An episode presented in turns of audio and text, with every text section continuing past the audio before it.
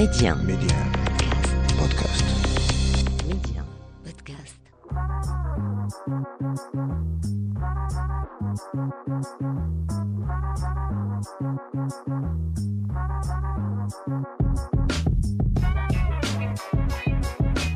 Bienvenue à vous pour ce nouveau numéro de l'Hebdo MC, le rendez-vous taillé sur mesure pour tous les curieux et curieuses. On parle médias, culture et tech avec un focus tout particulier sur le Maroc. Mehdi 1, Karima, l'Hebdo MC.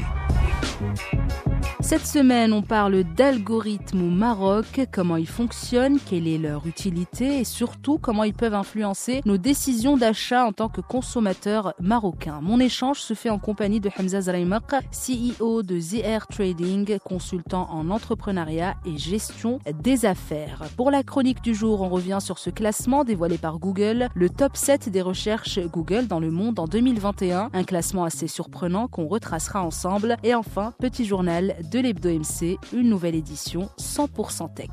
Sinon, en attendant, premier stop. L'interview MC.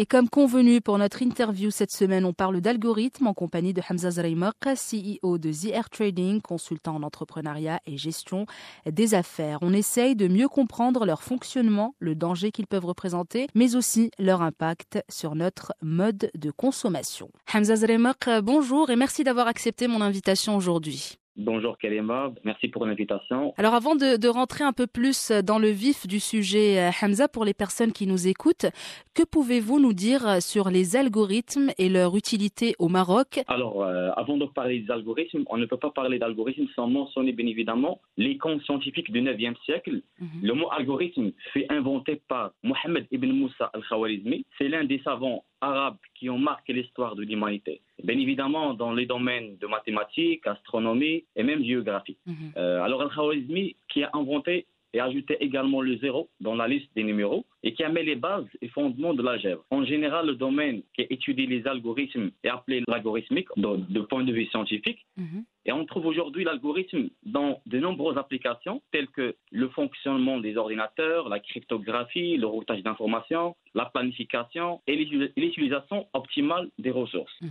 On peut trouver le système algorithmique dans différents domaines d'activité stratégique. Sachez bien, Madame Karima, qu'un algorithme, c'est une méthode générale pour résoudre un type de problème. -hmm. Euh, et concernant l'efficacité d'un algorithme, elle est mesurée notamment par différentes caractéristiques. Euh, également, parmi l'efficacité d'un algorithme, on trouve la précision des résultats. Et comment, et comment, euh, comment cela fonctionne justement au Maroc? Est-ce que c'est pareil? Comment il fonctionne dans notre pays? Très bonne question. Direz-vous qu'à l'ère de Big Data, mm -hmm. de machine learning et de l'intelligence artificielle, les algorithmes sont devenus vraiment omniprésents dans notre quotidien, pas seulement au Maroc, mais partout, vraiment partout dans le monde. Aujourd'hui, on utilise des algorithmes pour trouver des opportunités, pour investir dans les meilleures actions en bourse, également pour comprendre le comportement des consommateurs, mm -hmm. euh, pour analyser les marchés, pour prédire même des crimes au niveau des États, au niveau des organisations privées au public, -hmm. au niveau de la société, euh, pour organiser aussi des résultats de recherche sur le web et aussi des millions d'autres applications. Au Maroc, bien évidemment, il y, a, il, y a, il y a des entités publiques et privées où on peut appliquer et faire des recherches dans ces axes-là que j'ai déjà mentionnés. -hmm. Donc, lorsqu'on parle du système algorithmique, on peut l'appliquer au Maroc dans le secteur public et privé et même dans, comment dirais-je, le, le, secteur non formel. Pour comprendre pourquoi les gens utilisent ou bien préfèrent euh, aller travailler ou bien développer de business dans l'informel. Les algorithmes sont omniprésents et dirigent notre économie pas seulement domestique marocain, mais économie régionale et internationale, également dirige notre société et peut-être même la façon dont nous pensons. L'essentiel, c'est on peut tirer profit aussi dans les recherches scientifiques et non pas seulement le business ou bien les recherches sur le web ou bien comprendre le quoi et le pourquoi euh, des effets de consommation. Et justement, Hamza Zreimak, on vient d'en parler euh, brièvement de l'impact des algorithmes sur notre euh, consommation. Donc on le sait, et les traces que nous laissons en surfant sur Internet sont collectées et stockées. Et c'est là qu'interviennent justement ces algorithmes, puisqu'en récoltant toutes ces informations, ils sont capables de brosser notre portrait, notamment de consommateur. Comment ce processus peut-il, selon vous, influencer notre manière de consommer en tant que Marocain? Alors, lorsqu'on parle d'impact des décisions d'achat ou de vente de consommateurs marocains, d'ailleurs, aujourd'hui, on ne parle pas seulement d'un consommateur, mhm. euh, on parle même de consomme-acteur. Un consomme-acteur, c'est quelqu'un qui consomme avec raison d'achat, qui consomme avec plus de conscience. Mhm. Et sinon, euh, je vais dire un principe très simple, c'est que si on maîtrise les effets de causalité, Descartes, il a dit, euh, si l'on peut comprendre seulement les effets de causalité, l'on peut maîtriser même l'environnement. Un cas de figure, mhm. mais je dis que si on, on maîtrise les effets de causalité parfaitement, les systèmes algorithmiques, on peut tout faire. Ça ne va pas impacter les décisions d'achat, mais à mon avis, ça, plutôt, ça va orienter et contrôler même les désirs d'achat. Avant d'acheter, ces principes peuvent vraiment orienter les désirs d'achat avant décision d'achat. Chaque année, Google dévoile des recherches les plus populaires qui sont effectuées sur sa plateforme Google. Mhm. Par exemple, dans la catégorie de nourriture et alimentation, on trouve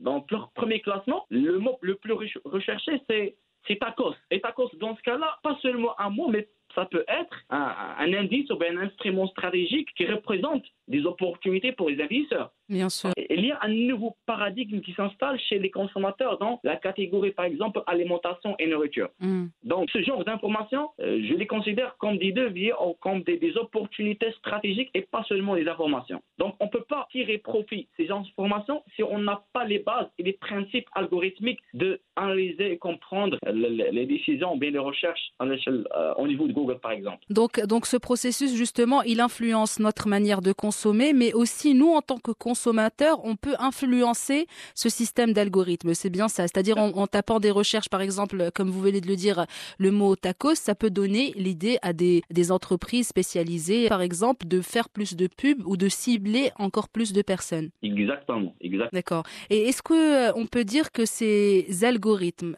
dictent un peu nos décisions d'achat et nous privent en quelque sorte de notre liberté de choix. Est-ce qu'on les contrôle ou est-ce qu'ils nous contrôlent justement? On vient de dire brièvement que ça va dans les deux sens, mais de façon plus générale et surtout au Maroc, est-ce que c'est plus les algorithmes qui nous contrôlent ou c'est l'inverse? Autrement dit, si on peut faire confiance ou pas, n'est-ce pas? Exactement. Est-ce qu'on peut faire confiance à ces algorithmes? Parfait, parfait. Alors, c'est quasiment vraiment, franchement, c'est quasiment difficile pour répondre à cette question, mais parce que l'intelligence artificielle, je la trouve comme une arme à double tranchant. Poser le pour et le contre. Ça mm. peut être utile et ça peut être en même temps contre-productif. Prenons le cas d'un système de données chapeauté par l'intelligence artificielle et système algorithmique 100% informatisé, par exemple. Où il y a, s'il y a des messages subliminaux dedans ce, système fictif. Mm-hmm. Par exemple, s'il y a des vidéos où il y a des messages subliminaux, ces vidéos vraiment veulent carrément changer et nous, et nous reprogrammer. Reprogrammer quoi? Reprogrammer, ça peut reprogrammer notre façon de réflexion, le désir, comme déjà mentionné, le besoin,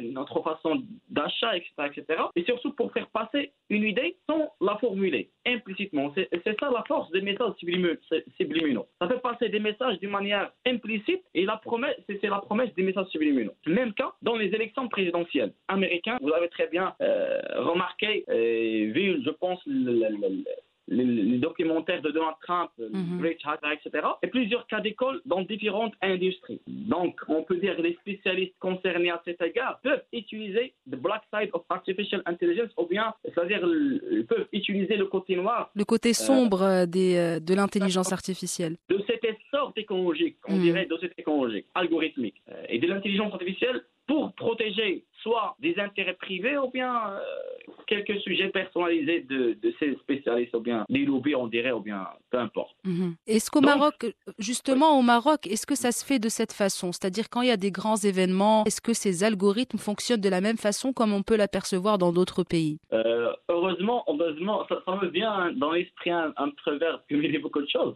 Euh, parfois, je crois que Massa est mm. euh, Donc, dans notre cas marocain, la, majorité de l'information, elle est aléatoire, elle n'est pas classée, elle n'est pas traitée. Euh, d'une part, et d'autre part, euh, on a la CNDP euh, qui, qui, qui, chapeaute le, traitement d'informations, la sécurité d'informations personnelles, etc., etc.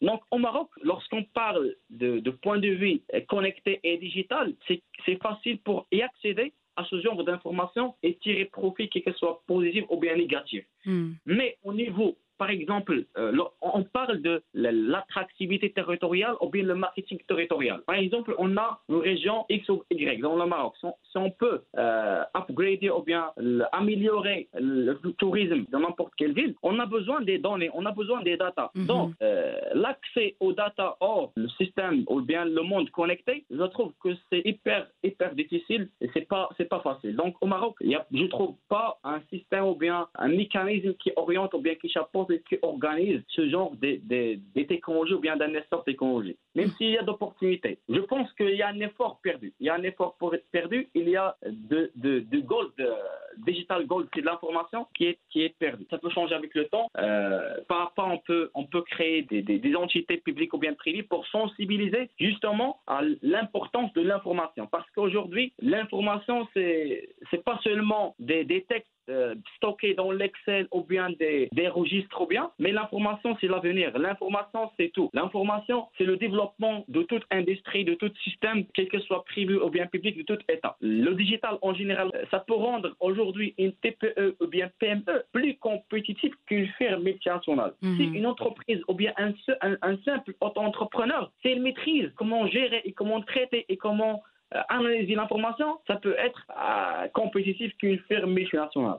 Euh, on est dans un air qui est hyper connecté, qui est hyper digitalisé, mais il faut développer des compétences pour gérer cette information, pour finalement tirer le profit de cette information. Ben, merci beaucoup, Hamza Zreimer. C'était un plaisir de vous recevoir dans l'Hebdo MC. Avec plaisir, merci. Ah, ça sera tout pour l'interview du jour, mais restez avec nous, l'Hebdo MC, ça continue. La chronique MC. Pour notre chronique du jour et à l'approche de la fin d'année, une année qui a été assez difficile pour tout le monde, pandémie oblige, le célèbre moteur de recherche Google a dévoilé la liste top 7 des recherches Google dans le monde en 2021. Il y en a pour tous les goûts, mais surtout, surtout, ces recherches en disent long sur cette année riche en événements. La mort de l'économie, il n'y a plus de sous. Y a plus les amis faut s'y faire, c'est tout. Arrive en tête du classement un mot, un terme qui a été googlé apparemment un nombre incalculable de fois, le doom scrolling. Ça veut dire quoi? En fait, c'est un descendant du infinite scrolling, faire défiler sans arrêt l'écran de son smartphone. À la différence que le doom scrolling, c'est la même action, sauf que dans ce cas, on fait défiler continuellement l'écran de son téléphone dans l'attente d'autres mauvaises nouvelles. Selon Google, le terme doom scrolling a été recherché plus que jamais dans le monde avec avec un pic en janvier. Pas très étonnant encore une fois, sachant que le monde entier était en stand-by. Pour de nombreuses personnes dans le monde, c'était une période d'incertitude, frontières fermées, mesures strictes, restrictions, confinement et isolement.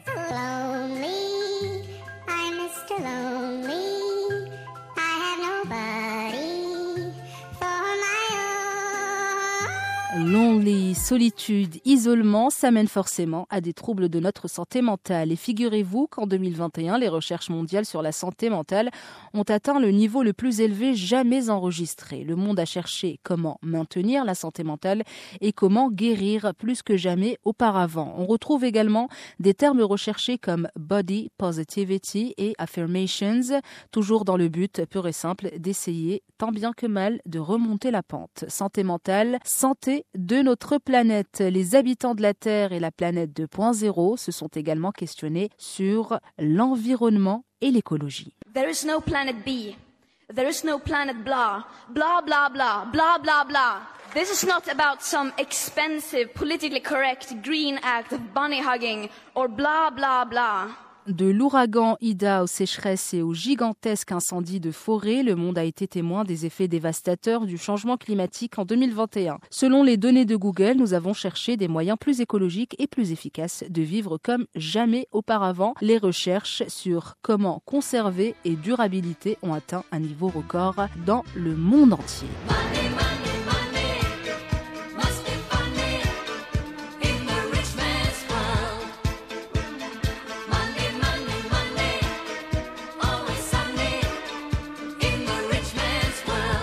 Et bien sûr, les gens se sont inquiétés de la sécurité de leur emploi et de l'économie, principalement en raison de l'incertitude financière causée par la pandémie, ce qui a mené vers un fort intérêt de devenir son ou sa propre boss. Le monde a cherché de nouvelles opportunités d'entrepreneuriat en cherchant comment créer une entreprise plutôt que comment trouver un emploi. Et toujours dans l'objectif de gagner de l'argent ou gagner plus d'argent, les NFT sont un autre sujet d'intérêt lié au fait de gagner de l'argent. NFT, rappelons-le, jetons non fongibles, des images numériques ou des œuvres d'art qui peuvent être matérialisées pour créer un certificat de propriété qui peut ensuite être acheté et vendu. Et enfin, sur une note un peu plus légère,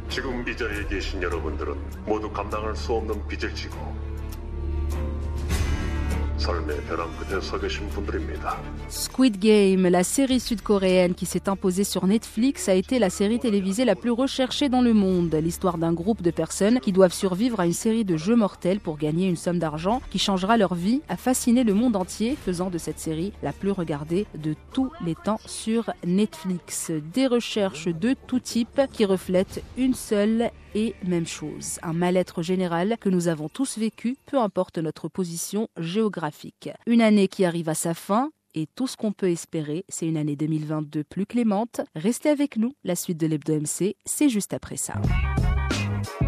Le journal MC. Première info de cette nouvelle édition du journal de l'Hebdo MC avec Instagram, puisque le réseau social au Polaroid a dépassé les 2 milliards d'utilisateurs mensuels actifs dans le monde. La barre des 2 milliards d'utilisateurs aurait été franchie en octobre, environ une semaine avant que la maison mère Facebook ne change son nom en Meta. Une info relayée par une source interne à l'entreprise dans un article de CNBC. Une info qui n'a toujours pas été confirmée par le réseau social de façon officielle. Pourquoi? En fait, parce que Meta devrait apparemment, selon des experts, éviter de vanter sa croissance alors que les polémiques sont nombreuses et que le groupe dispose d'une position dominaire sur le marché avec ses applications Facebook, Messenger, WhatsApp et Instagram. Affaire donc à suivre de très près. Notre deuxième info ne nous emmène pas loin puisqu'on reste dans l'univers méta et on parle de la messagerie instantanée WhatsApp qui permet désormais à ses utilisateurs d'écouter les messages vocaux avant de les envoyer. Ces messages étaient auparavant directement envoyés au destinataire lorsque le bouton d'enregistrement était relâché par l'utilisateur. Désormais, une fonction de prévisualisation a été ajoutée, une bonne nouvelle pour les plus impulsifs d'entre nous. Et enfin, dernière info et pas des moindres, la barre d'outils Google a officiellement disparu depuis le début de ce mois de décembre. C'est la fin de 21 ans de bons et loyaux services après avoir fait son apparition le 11 décembre 2000. Pendant plusieurs années, il a permis à de nombreux internautes de profiter de diverses fonctionnalités comme la possibilité de faire ses recherches sur Google directement à partir de l'interface de navigateur web. Il permettait également de traduire les pages web automatiquement, de remplir automatiquement les formulaires d'envoi, de surligner des mots sur une page ou encore de bloquer les fenêtres pop-up. Toutes ces fonctionnalités n'étaient pas incluses de base dans les navigateurs web de l'époque, ce qui rendait ainsi l'installation de la célèbre barre d'outils pertinente et incontournable. Mais avec l'implémentation progressive de la plupart de ces options, l'outil de Google est progressivement devenu obsolète. Voilà, c'est ainsi que se referme cette édition du journal de l'Hebdo MC, que se referme également ce numéro de l'Hebdo MC. Merci de votre en attendant de vous retrouver la semaine prochaine, restez connectés et surtout restez vigilants et prenez bien soin de vous.